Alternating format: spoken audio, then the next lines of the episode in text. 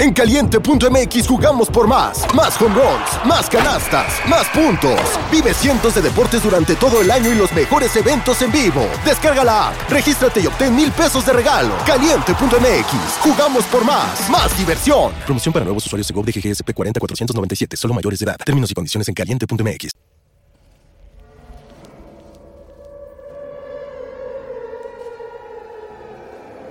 Bienvenido al mundo del terror. Antes de empezar esta historia, te pido que apagues las luces y te pongas lo más cómodo posible. No olvides seguirme en esta plataforma y dejar tu me gusta. Sin más que decir, comenzamos.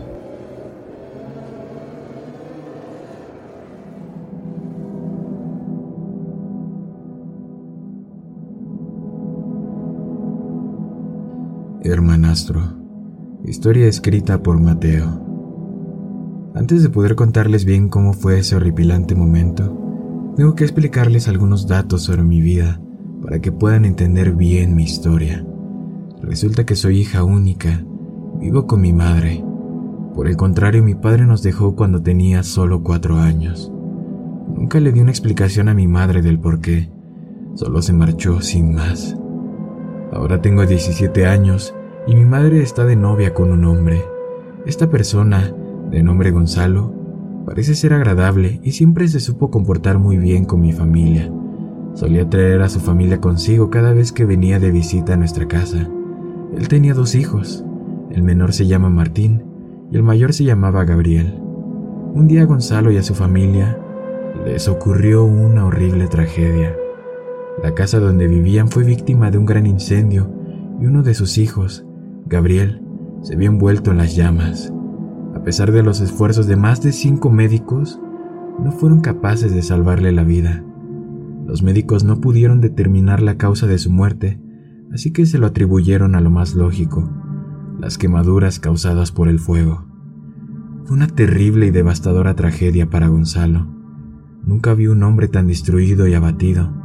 Como solía decir mi madre, si un hombre llora, es porque le han roto el corazón.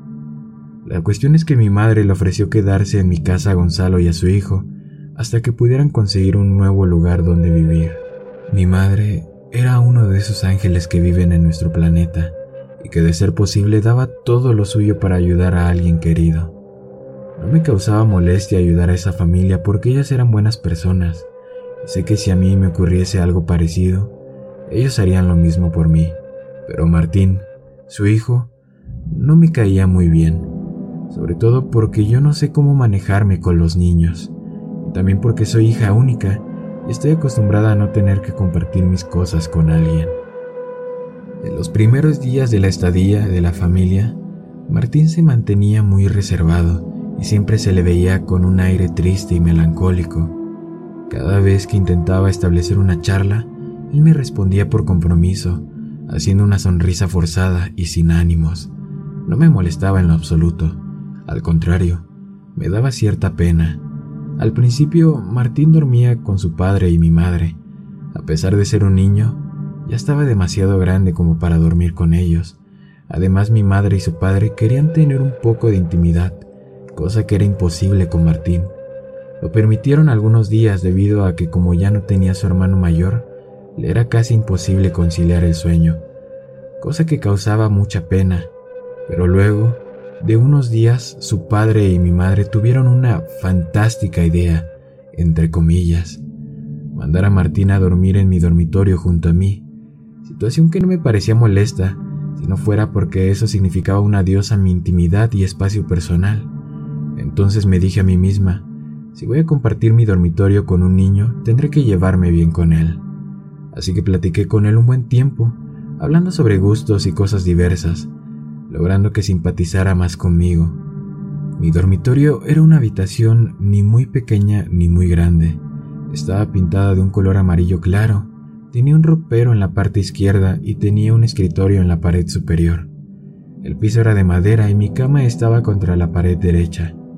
La primera noche habían acomodado la cama donde Martín dormiría en paralelo a la mía, de tal modo que nuestras camas estuvieran cerca una de la otra, permitiendo que nos pudiéramos ver mientras dormíamos. Cuando llegó la hora de dormir, es cuando todo se complicó un poco. Estaba durmiendo lo más plácidamente posible, hasta que algo me despertó. Miro mi reloj y marcaba las 2 y 40 am. Yo estaba acostada, mirando la pared, dándole la espalda a la cama en donde dormía Martín. Al abrir los ojos me quedé pensando en el porqué de mi desvelo, y en ese preciso instante sentí como si alguien me estuviera viendo. Sentí esa sensación punzante en mi espalda. Quería ignorarla, pero sentía cómo se aceleraba mi corazón y se me iba la respiración de la intranquilidad que sentía. Quería tomar el coraje para darme la vuelta y ver si realmente algo me estaba observando. En ese momento, siento como un ruido de madera crujiendo, como si algo se estuviera moviendo detrás de mí. Estaba paralizada. El terror de pensar que algo desconocido, y quién sabe si no, peligroso, se estaba moviendo detrás mío. El sonido no solo cesó, sino que al contrario, iba en aumento. Escuchaba pequeños pasos detrás de mí, aumentando cada vez más y más de volumen, indicando que lo que sea que había detrás de mí se estaba acercando. Quería moverme, quería ver qué es lo que estaba detrás de mí, pero no podía hacerlo. Estaba muy asustada. En ese momento dejó de hacer ruido justo cuando el sonido de los pasos era muy cercano. Habría pensado que seguro esa cosa se había detenido y se había marchado, de no ser porque sentí la respiración de alguien chocar contra mi espalda. Para este punto estaba aterrada, el corazón me latía demasiado rápido y el cuerpo me sudaba frío. En un arranque de valor me di la vuelta para enfrentar a lo que sea que me causaba terror. Mi sorpresa fue grande al ver que solo era Martín, parado delante de mi cama. Recuerdo que sentí cierta irritación, pero me sentía muy aliviada de que no fuera algo extraño. No puedo dormir, me dijo, a lo que respondí muy aliviada. Si quieres puedes dormir conmigo, no pasa nada. Mientras movía mi cuerpo para dejarle un espacio en el colchón, el chico asintió con la cabeza y se recostó al lado mío. En cierta forma quería que durmiera conmigo porque estaba un poco alterada y la presencia de alguien conocido me relajaba bastante. Al día siguiente volvió a pedirme si podía dormir conmigo y así ocurrió varias noches seguidas. Yo no soy una persona egoísta, pero ya empezaba a extrañar la comodidad de mi cama, así que en una de las tantas charlas le pedí que si podía no durmiera conmigo, a menos de que tuviera un motivo importante.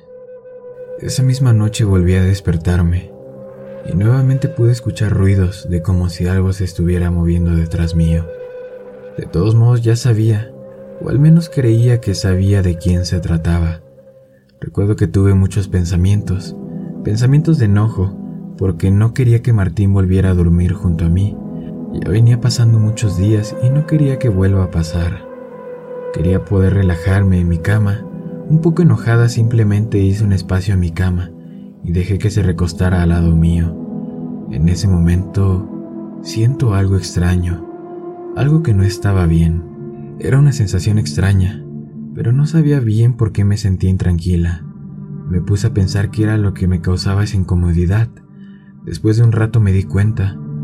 Martín ocupaba más espacio de lo habitual en mi cama. También recuerdo que sentía la cama más fría de lo normal y con un olor un poco extraño. En eso le pregunto a Martín, ¿no sientes la cama un poco fría? No se me pasó por la cabeza ni de la más pura casualidad de que me podría arrepentir el resto de mi vida de haber hecho una pregunta tan simple, debido a que escuché a Martín preguntar, ¿qué? en tono extrañado. Esto no sería nada extraño si no fuera porque la voz de Martín provino del otro extremo del dormitorio. Mi respiración empezó a aumentar desesperadamente. Mi corazón parecía que se me iba a salir del pecho y sentí mucho, muchísimo pánico algo o alguien se había acostado al lado mío y no era Martín. Temblaba, temblaba mucho y no quería hacerlo, porque no deseaba que ese monstruo o cosa se molestara. ¿Alguna vez sintieron tanto miedo al punto de sentir dolor físico? Eso sentía. Estaba más que aterrada, estaba muy asustada, pero lo peor vino después. Esa cosa me abrazó con sus brazos helados, haciendo una gran presión en mí un fuerte escalofrío me recorrió de pies a cabeza. Podía sentir su respiración fría en mi nuca y sentía sus helados dedos clavarse en mi cuerpo. No podía pensar con claridad del terror que tenía. No podía hacer nada. Quería gritar, quería salir corriendo de la habitación, de la casa, de todo. Lloraba en silencio, apretando los dientes para no sollozar. Sinceramente no sé cómo hice para no orinarme encima, porque nunca estuve tan aterrada en mi vida. Trataba de tranquilizarme, pero me era imposible, ya que podía sentir su respiración en mi nuca. Quería evitar moverme a toda costa. No quería causar que esa cosa se molestara. Quién sabe qué podía hacerme. Sus uñas me provocaban mucho dolor. Se clavaban fuertemente en mi carne y esa cosa iba de poco a poco cerrando a su mano. Cada segundo que pasaba parecía interminable. Solo era capaz de pensar en el dolor que sentía. En cierto momento sentí cómo su mano iba perdiendo fuerza e iba deslizándose poco a poco hacia atrás. Esto sucedió hasta que su mano dejó de presionar mi cuerpo. Es ahí cuando me di cuenta que la cosa se había tranquilizado, debido a que su respiración se había vuelto más leve. No puedo decir que me sentía tranquila, pero pude sentir cierto alivio. Con el tiempo la cama se volvía un poco más caliente, y para cuando me di cuenta, ya había amanecido. Traté de mirar de reojo para ver si la criatura seguía en mi cama, y para mi alivio, ya no estaba. Después simplemente me desmayé del sueño y me quedé en la cama un buen rato. Recuerdo que tuve una horrible pesadilla en la que ese monstruo me perseguía por una casa desconocida y que cada vez que me daba la vuelta para verlo, él no estaba, sino que al contrario, él seguía detrás mío y yo no podía hacer nada. En el sueño podía escuchar gritos de dolor de alguien y cuando por fin lo encontré, era simplemente una persona que estaba prendida en fuego. Al ver eso de la impresión me tropecé, quedándome indefensa. Al darme la vuelta tenía ese monstruo encima mío. Es ahí cuando me despierto llorando. Martín preocupado me pregunta, ¿Estás bien? ¿Qué te pasa? Lo miré con cara asustada y le dije que había tenido una horrible pesadilla. Entonces él se pasa a mi cama y me consuela. De repente, él tiende su dedo señalándome una parte de mi cuerpo y me pregunta, ¿qué te ha sucedido ahí? Miro donde señala y veo cinco moretones alineados uno detrás del otro, como si alguien me hubiese apretado con su mano. Al mirarlo rompo en llanto y sin poder contenerme le cuento lo que había pasado. Después de contarle todo, él simplemente me pidió que saliéramos de la habitación y le contáramos a nuestros padres para que pudieran ayudarnos. Al buscarlos en su dormitorio, no estaban. Recuerdo que sentí cierta incomodidad. Sentía como si algo malo fuese a pasar. Merodeando por toda la casa los fuimos buscando por cada habitación, gritando sus nombres. Cuando llegué al baño, vi que por la parte inferior de la puerta salía un líquido rojo. Exaltada, pensé lo peor y debatí si debía abrir o no la puerta. No sé por qué lo hice, Pude simplemente haberme ido de ahí y dejar esa cosa atrás para siempre. Pero como me decía mi madre, la curiosidad mató al gato. Abrí la puerta y juro que me voy a arrepentir el resto de mi vida por haberlo hecho. Lo que vi no era ni siquiera una pequeña porción de lo peor que me imaginaba. Mi madre, mi pobre y querida madre, yacía en el suelo, desollada. En un enorme charco de sangre estaba su cuerpo con sus extremidades arrancadas, o al menos con lo poco que quedaba de ellas. Gonzalo, en cambio, todavía tenía su piel y sus extremidades enteras. Estaba tendido en el suelo también, y arriba de él se encontraba el monstruo. Esa tétrica e infernal escena quedó grabada en mi cabeza por el resto de mi asquerosa vida. El monstruo se puso de pie y nos miró de frente. Su color de piel era de un oscuro rojizo. Era muy alto, diría que de dos metros de altura. Su piel parecía ser alguna clase de escama. No recuerdo muy bien qué forma poseía. Tenía unas manos muy grandes y sus dedos muy largos en forma puntiaguda.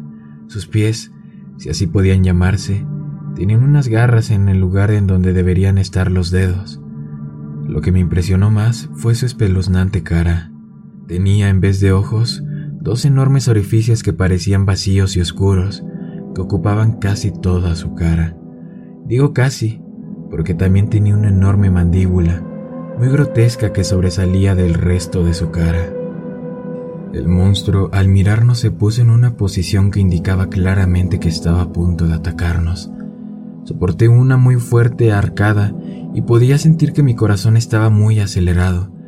Después de dar algunos pasos hacia atrás, el monstruo liberó un gruñido de lo más aterrador y gutural posible. No sonaba como nada conocido. Era muy horripilante. Quisiera poder describírselos, pero no encuentro nada parecido como para poder hacerlo. Al escuchar ese ruido aterrador nos fuimos corriendo a toda velocidad de la casa sin mirar atrás. Logramos abrir la puerta principal y corrimos sin parar hasta la ciudad. En cierto momento, recuerdos de aquella terrorífica escena recorrieron mi mente, logrando paralizarme del susto. En una mezcla de miedo, llanto y asco termino vomitando en la calle. Martín, asustado, me pidió que siguiéramos para poder llegar a la policía. Cuando llegamos, les dimos la explicación de que alguien había asesinado a nuestros padres, omitiendo los detalles de que el asesino era un monstruo infernal por miedo a que no nos creyeran. Viendo nuestro mal aspecto, fueron de inmediato para nuestra casa, dejándonos en cuidado de ellos. Pasó mucho tiempo, quién sabe si una o dos horas, hasta que los policías volvieron. Supuestamente nuestra casa se había prendido en fuego tardaron un buen tiempo en apagar las llamas. Los cuerpos de nuestros padres fueron recuperados y les hicieron un análisis. No hallaron la causa concreta de la muerte y como era de esperarse, se la atribuyeron al incendio. Actualmente ha pasado un año después de ese incidente y tanto Martín como yo fuimos al psiquiatra por mucho, pero por mucho tiempo. Yo no soy capaz de conciliar el sueño y necesito de pastillas para poder dormir. Lo malo de estas pastillas es que me dan fuertes dolores de cabeza. Lo bueno es que no tengo sueños ni pesadillas. A Martín le fue peor que a mí. Él no mostró ninguna mejoría y lo tuvieron que internar en un manicomio porque decía que el monstruo lo perseguía a todas partes. Mi psiquiatra me dice que para poder mejorar debería escribir todo lo que siento y pienso en un diario. Yo consideré esto como absurdo y no lo había hecho hasta hoy. ¿Por qué cambié de idea? Hoy recibí la horrible noticia de que Martín murió hace unos días. Dicen que no encontraron una causa específica, pero de todos modos concluyeron que murió quemado vivo por el fuego. Esto es debido a que el manicomio donde él estaba internado sufrió un enorme incendio. Tengo mucho pánico, tengo miedo de que el monstruo me encuentre, y quién sabe qué horribles cosas me haga. Ya no sé si las pastillas que tomo para dormir sean suficientes. Tal vez deba tomarme todo el frasco.